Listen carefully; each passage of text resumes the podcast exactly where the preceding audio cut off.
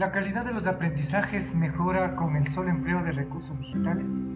La verdad que la calidad de los aprendizajes no mejora con el mero hecho de utilizar los recursos digitales. Se necesita de una sincera alfabetización digital que no solo desarrolle la manipulación de los diferentes instrumentos tecnológicos y la aplicación básica de las plataformas virtuales y redes sociales.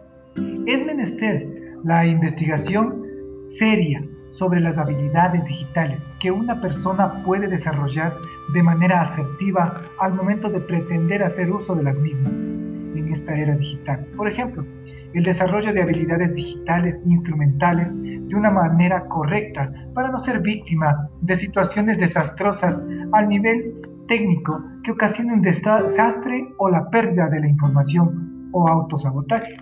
Y a la vez se trata de aprender también a utilizar de forma inteligente la información disponible, tanto para acceder a la misma como para otorgarle significado, analizarla críticamente y reconstruirla personalmente. Las habilidades críticas cognitivas, que tienen que ver sobre la adquisición de conocimientos y habilidades específicas que permitan buscar, seleccionar, analizar, comprender y recrear la enorme cantidad de información a la que se accede a través de las nuevas tecnologías. De igual manera, las habilidades comunicativas, que básicamente son la forma de producir contenido y la manera correcta de difundirlo, lo cual nos ayudará a llegar de manera asertiva a las demás personas.